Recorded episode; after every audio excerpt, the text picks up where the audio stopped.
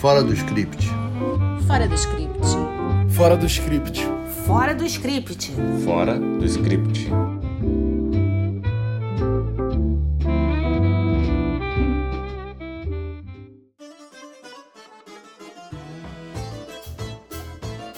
Olá, sejam bem-vindos a mais um episódio do Fora do Script Podcasts. Nesse episódio, vamos falar sobre obras do audiovisual grego inspiradas por Yorgos Lanthimos, cineasta grego que ganhou esse ano o Festival de Veneza com o filme Pobres Criaturas. Lanthimos é um diretor bastante eclético. Basta ver que dirigiu A Favorita e A Lagosta, por exemplo, filmes completamente diferentes entre si.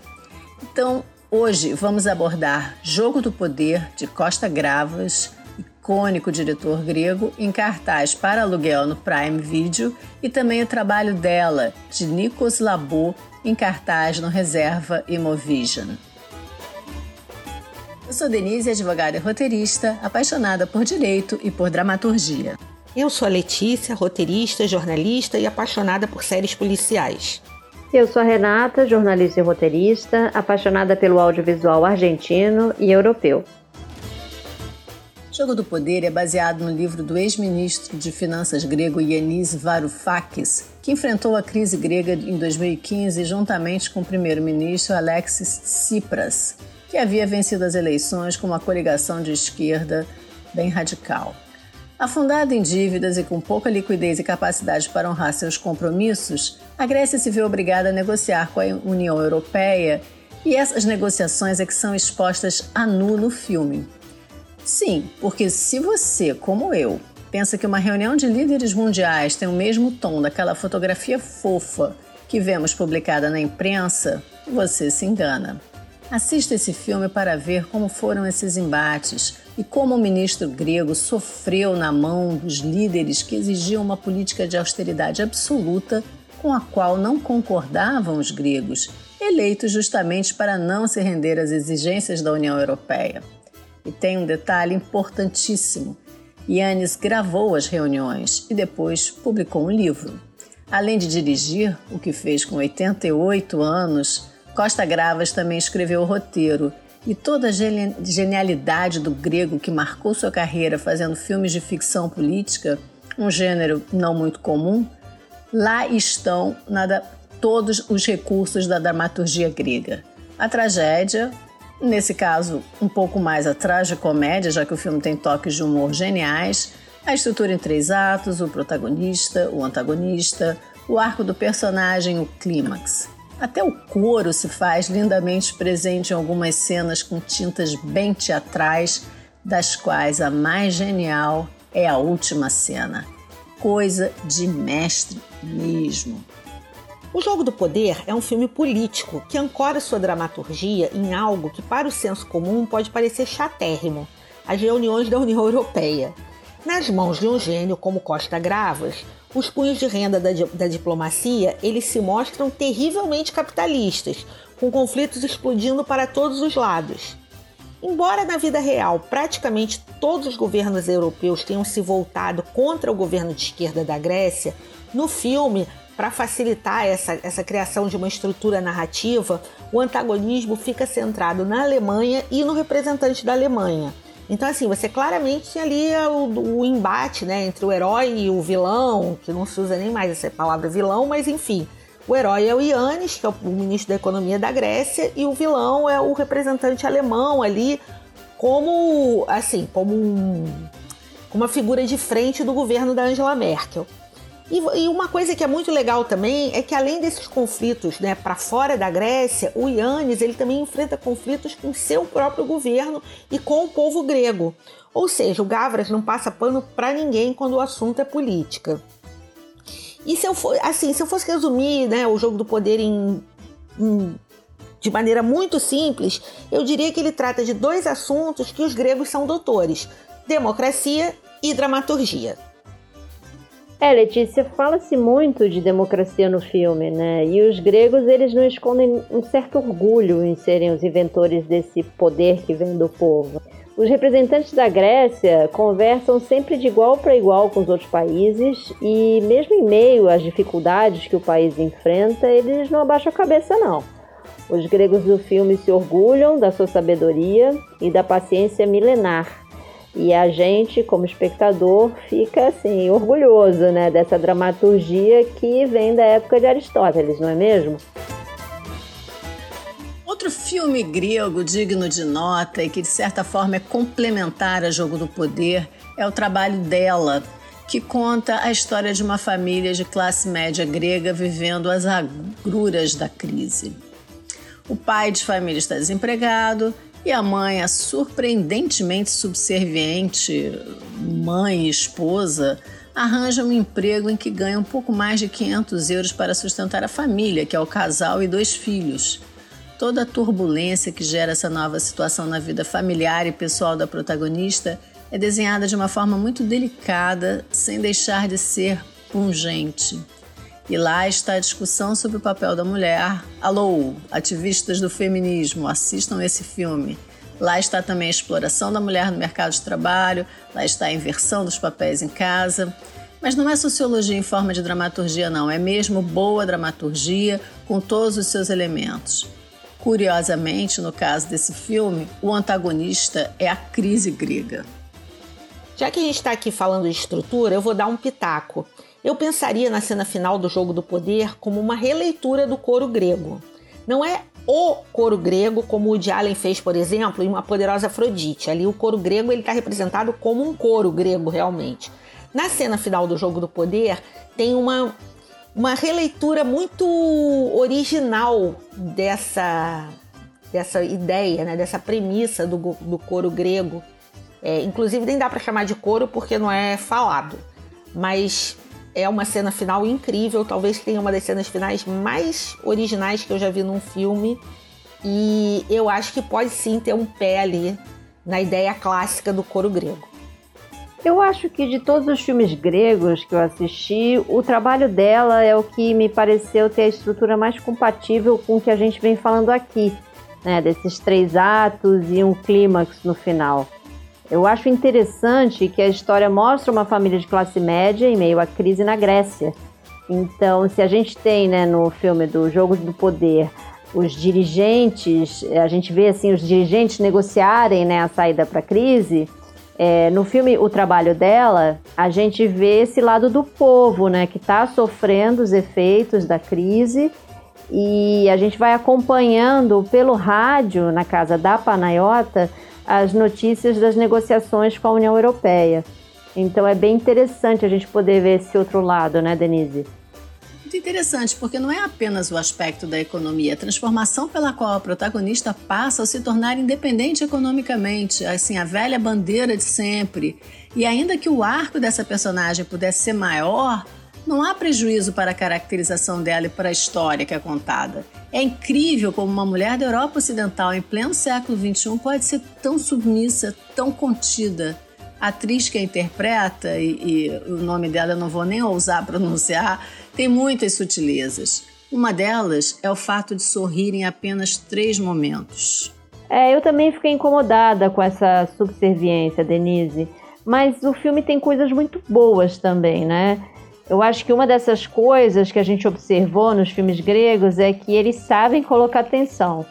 Então, nesse filme, o trabalho dela Sempre que a Panayota recebia a mensagem que o supervisor queria falar com ela, eu já ficava ali preocupada com uma possível demissão que ia acabar com aquela satisfação que ela tinha trabalhando, né? Porque assim, ela não trabalhava só pelo dinheiro, mas para sair de um local de invisibilidade como dona de casa. E é esse singelo emprego que levanta a autoestima da Panayota como mulher, né? O trabalho dela também é, de certo modo, uma ficção política. E aí vem a pergunta: por que no Brasil pouco se faz nesse gênero? Falta de inspiração não é. Será que é trauma, né? Fazendo uma brincadeira aqui, será que é trauma de um mecanismo que é uma série recente, mas que envelheceu muito mal e teve a infelicidade de tratar como herói uma figura abjeta? Ou é um medo só de arrumar encrenca com o outro lado, seja lá qual for o outro lado, né? Mas enfim, roteiristas, univos. Há histórias políticas brasileiras para contar e são muitas. E nós também temos ótimos atores para interpretá-las, como os gregos têm. Então, mãos à obra. A Denise falou da atriz do filme O Trabalho dela, mas Jogo do Poder tem atores maravilhosos.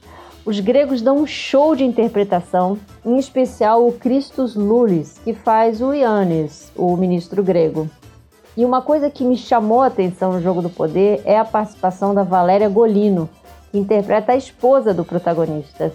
A gente já viu essa atriz, que nasceu em Nápoles, atuando em italiano, em inglês e até mesmo em francês. Inclusive aqui no podcast a gente já falou de uma série que ela participa que é The Morning Show. Agora, dessa vez, gente, a Valéria Golino definitivamente se superou, porque ela fala grego. Isso mesmo.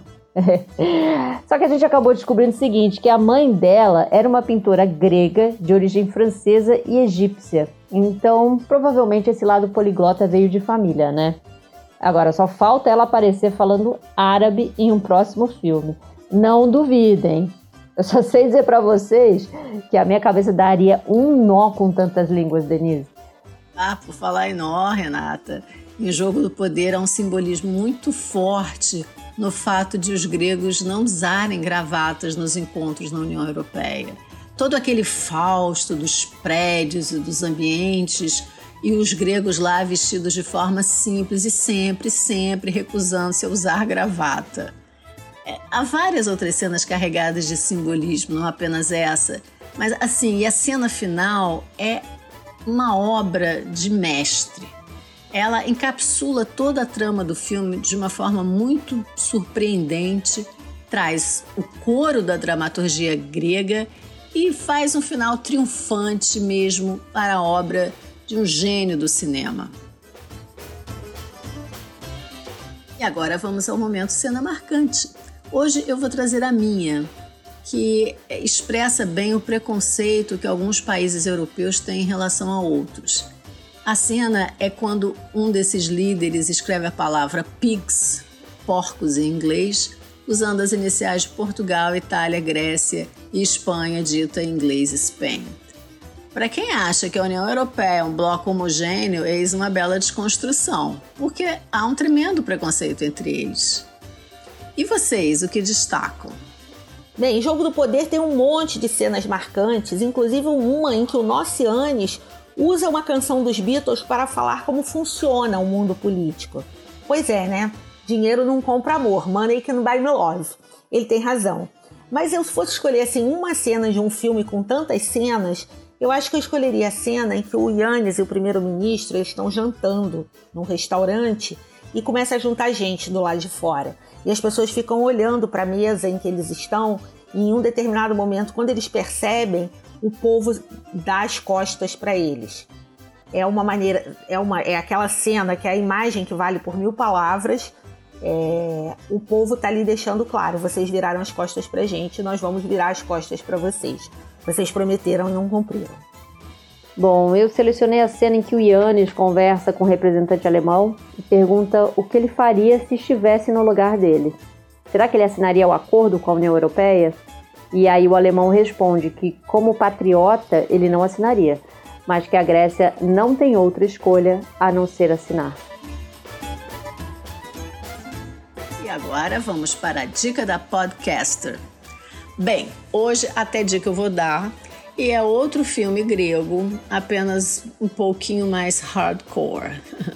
Eu gostei desse filme, que é protagonizado também pelo excelente e muito gato ator de Jogo do Poder, o Christus Lulis, está em cartaz na Imovision. É um filme de suspense, é um drama psicológico com tintas de tragédia grega. Ele se chama Não Me Ame. Eu acho que vale a pena assistir. E quais são as dicas de vocês? Ai, Denise, eu achei Não Me Ame uma espécie de presente de grego. Não adianta, eu não consigo gostar de filmes que mudam demais a história e até mesmo o gênero. Tem gente que adora e tudo bem, mas não é meu caso. Então eu vou ser cartesiana no tema e indicaria aqui qualquer um do Costa Gavras, o que aliás está bem difícil de encontrar nas plataformas de streaming ultimamente. Tem um que se chama O Capital, é um filme de 2012 e mas assim ele é tão atual que poderia ser feito nos dias de hoje, assim. É, tal como o Jogo de Poder, ele promove uma reflexão sobre o capitalismo, só que tem como ator principal o Gad Elmaleh, que a gente já falou dele aqui no nosso primeiro episódio como protagonista de Famoso na França. Agora, a, a notícia ruim é que o Capital não está em nenhuma plataforma no momento, mas quando entrar, fiquem de olho, ele é um filme imperdível. A minha dica de podcaster, na verdade, são as minhas dicas de podcaster, e eu quero ficar na seara dos filmes políticos, porque é um gênero que eu adoro. É, o Jogo do Poder, de cara, ele me remeteu a um filme argentino chamado A Cordilheira. Eu até achava que A Cordilheira era um filme posterior ao Jogo do Poder, mas não é, ele é anterior. O Jogo do Poder, ele mostra uma reunião de presidentes latino-americanos para resolver a questão da criação de uma, de uma interestatal né, de petróleo. E ele também tem toda essa esse conflito, quem é quem. O presidente argentino é o Yannis, nesse filme, né? E o presidente brasileiro não está bem. Mas eu acho que vale a pena assistir. Não é nem um grande filme desses filmes argentinos que a gente adora, mas é um bom filme e vale assistir. E para ficar nos gregos, eu queria falar um pouquinho da favorita, que é o filme do Yorgos Lantimos, né? Esse nome é difícil. Que ganhou o Oscar com esse filme e que ele é uma comédia de ficção política histórica. Então ele botou várias coisas que a gente gosta, né? O comédia talvez seja um pouco exagerado, é uma dramédia. Ele é histórico, ele é político, ele é protagonizado por mulheres. Enfim, é mais um filme sobre jogos de poder. Esse foi o nosso episódio 35. E no próximo episódio vamos comemorar nosso terceiro aniversário. Quando nós começamos na pandemia, não pensávamos que ficaríamos tanto tempo no ar. E por isso nós agradecemos vocês, gentis ouvintes. Então curtam as redes, compartilhem nossos posts, nos indiquem, porque adoramos receber feedbacks. Até a próxima, pessoal! Fora do script. Fora do script. Fora do script. Fora do script. Fora do script.